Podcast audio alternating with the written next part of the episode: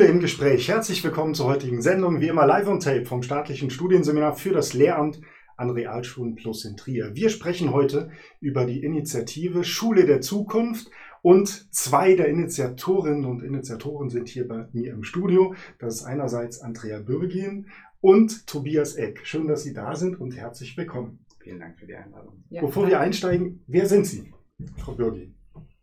Ja, also mein Name ist Andrea Bürgin und ich habe angefangen als Schulentwicklerin. Von Haus aus bin ich Lehrerin für Mathematik und Physik und äh, schon immer leidenschaftlich dafür engagiert, dass es in der Schule vorwärts geht. Und äh, ja, mir fehlte so ein bisschen der Blick über den Tellerrand und deswegen war ich sehr froh, dass ich zuerst beim Pädagogischen Landesinstitut anfangen konnte und da mich mehr einbringen und jetzt darf ich hier bei der Initiative äh, Schule der Zukunft teilnehmen. Eigentlich komme ich aus dem Ressort Schulentwicklung, wie ich schon sagte. Und da ist Schule der Zukunft natürlich das ideale Feld, um sich so richtig zu engagieren, einzubringen. Über diese Initiative sprechen wir gleich, aber zuerst, wer sind Sie, Herr Eck? Mein Name ist Tobias Eck. Ich bin von Haus aus Gymnasiallehrer für Sozialkunde und für Deutsch und war am Leibniz-Gymnasium in Neustadt zuletzt und bin das jüngste Mitglied in der Initiative Schule der Zukunft. Seit äh, Februar 2022 bin ich mit dabei.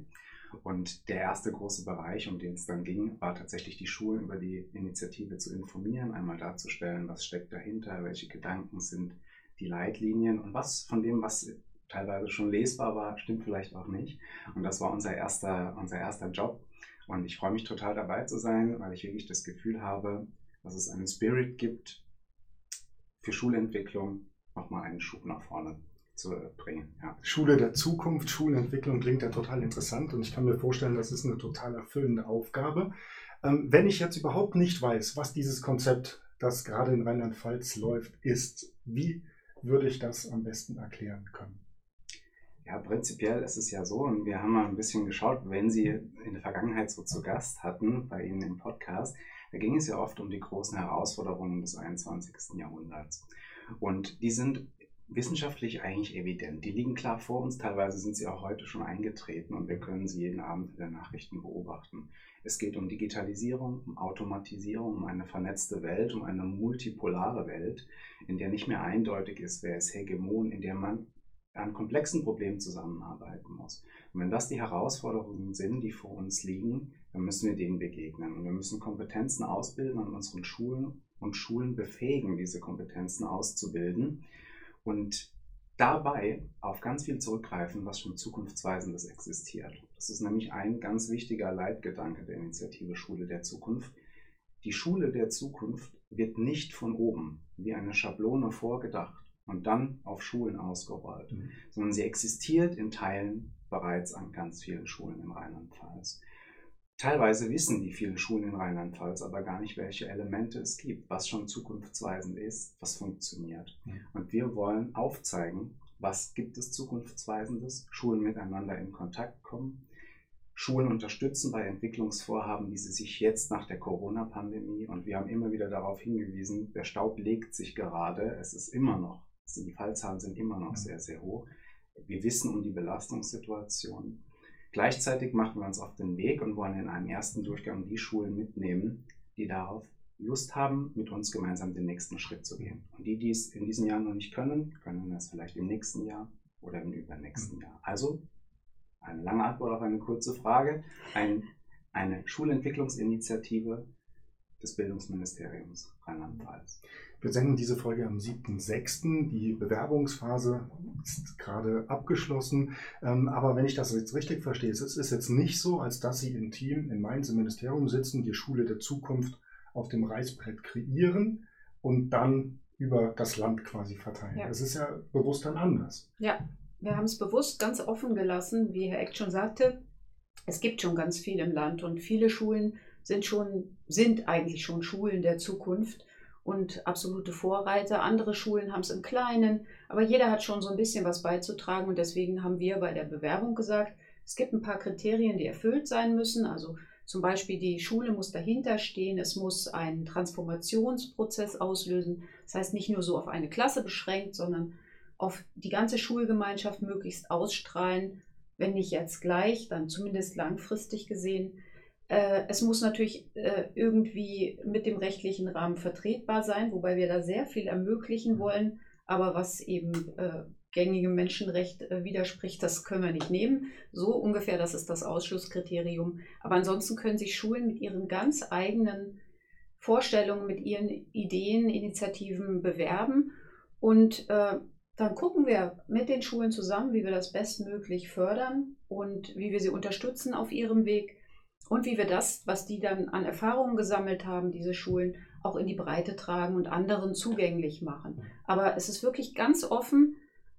Das Spektrum ist so groß, wir können überhaupt nicht sagen, in welchem Bereich Schul, Schule ist ja so vielfältig. Das kann beim Miteinander anfangen und bei irgendeiner fachlichen Frage aufhören.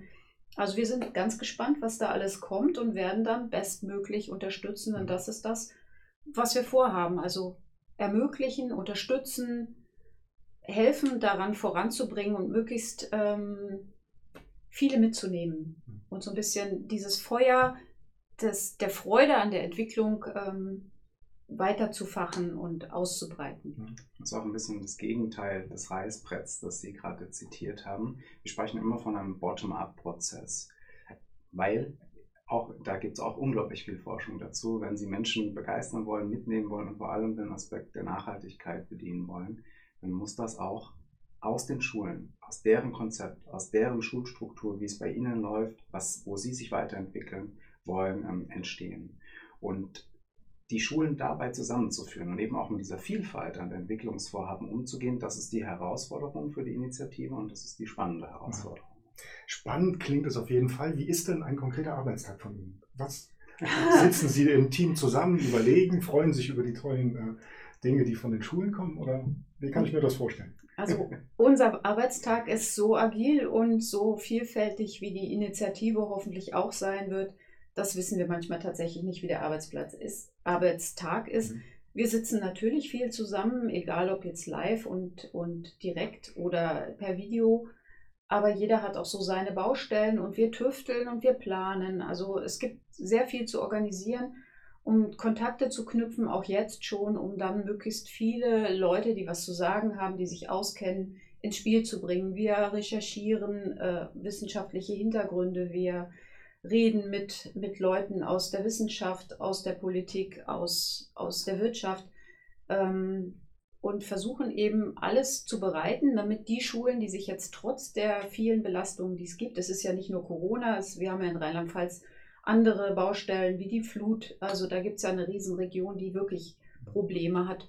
Dann haben wir die Ukraine-Krise, äh, die wir als Europa äh, zu stemmen haben, eben auch für die Schulen in Rheinland-Pfalz.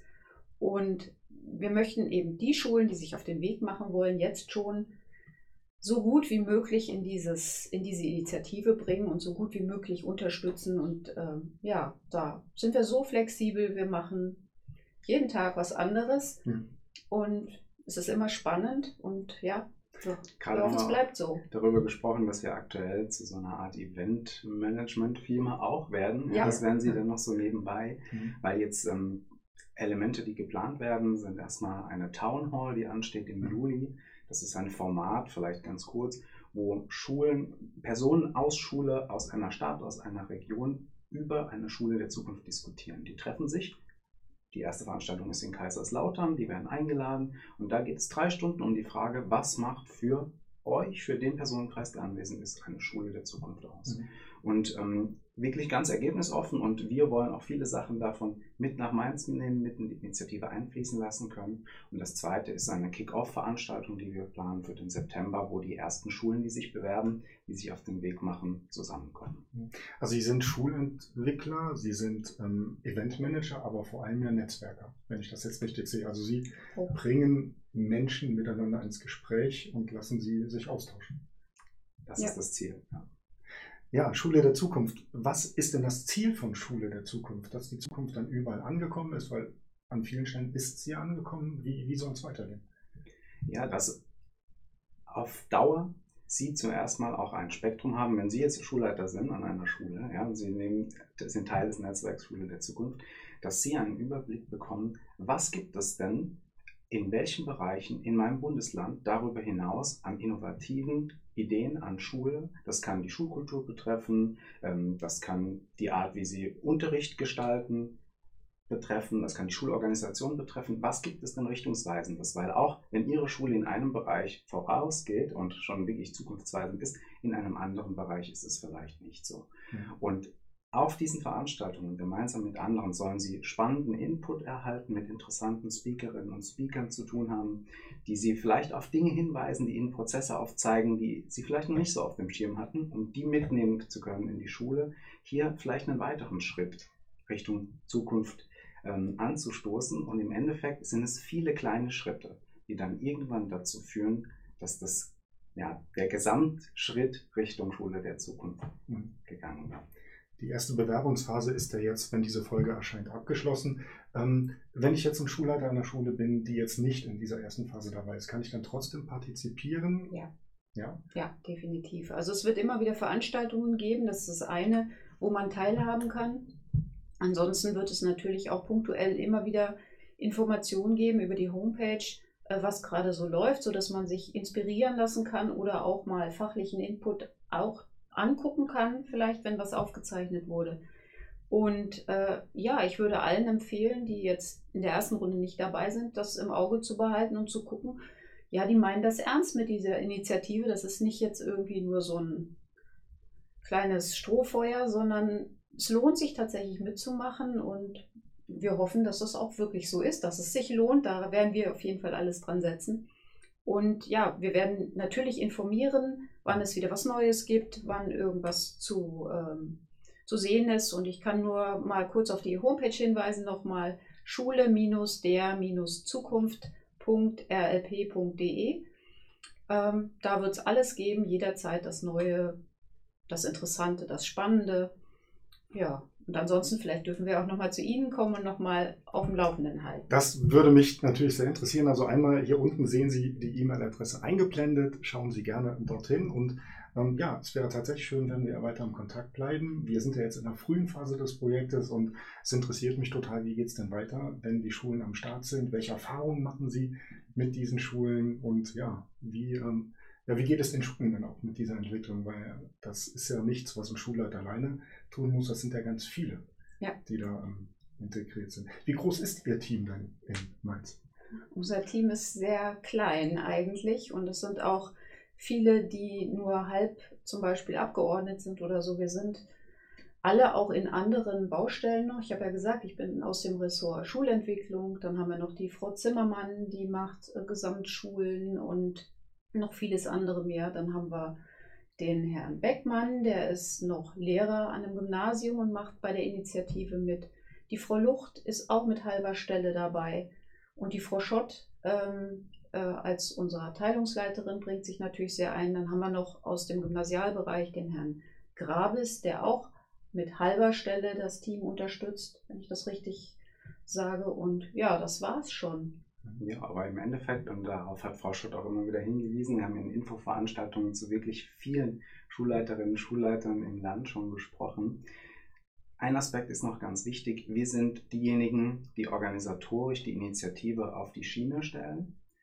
Wenn es aber darum geht, konkrete Entwicklungsprojekte zu haben in der Schule und auch die einzureichen, dann werden die natürlich genau da begutachtet, Rücksprache gehalten, wo sie auch hingehören, nämlich in den Fachreferaten genau. im Ministerium. Das heißt, es ist nicht so, dass dann da jemand in einem Bereich aktiv ist, in dem er sich seit kurzem oder nicht auskennt, mhm. sondern das geht dann genau in die Spezialabteilungen und das ist ganz, der Hinweis ist ganz, ganz wichtig und deshalb hat Frau Schott auch immer darauf hingewiesen, dass hier abteilungsübergreifend auch mhm. zusammengearbeitet ja. wird. Wir also, sind nur so ein Knoten. Mhm, genau. Also es ist ja wieder das Netzwerk, dass sie, oder die Verbindung, die mhm. sie herstellen zwischen Schulen, den, den verschiedenen Abteilungen ja. und ähm, ja, ein interessantes Projekt. Ich freue mich auf die nächsten Begegnungen, wo wir über den Fortgang dieses Projektes sprechen. Wenn wir die Initiative Schule der Zukunft sehen, haben wir Wesentliches vergessen, was unsere Zuschauerinnen und Zuschauer jetzt noch im Blick haben müssen. Für heute nicht. Aktuell läuft die Bewerbungsphase. Wir sind wirklich gespannt. Wir haben immer darauf hingewiesen, wir starten jetzt.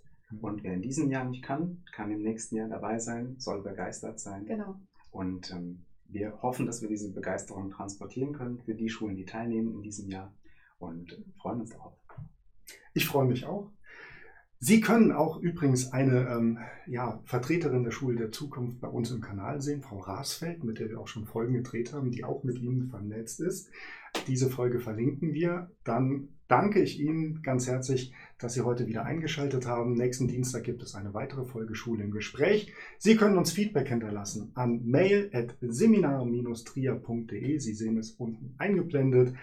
Jegliche Rückmeldung ist herzlich willkommen. Vielen Dank bei Ihnen.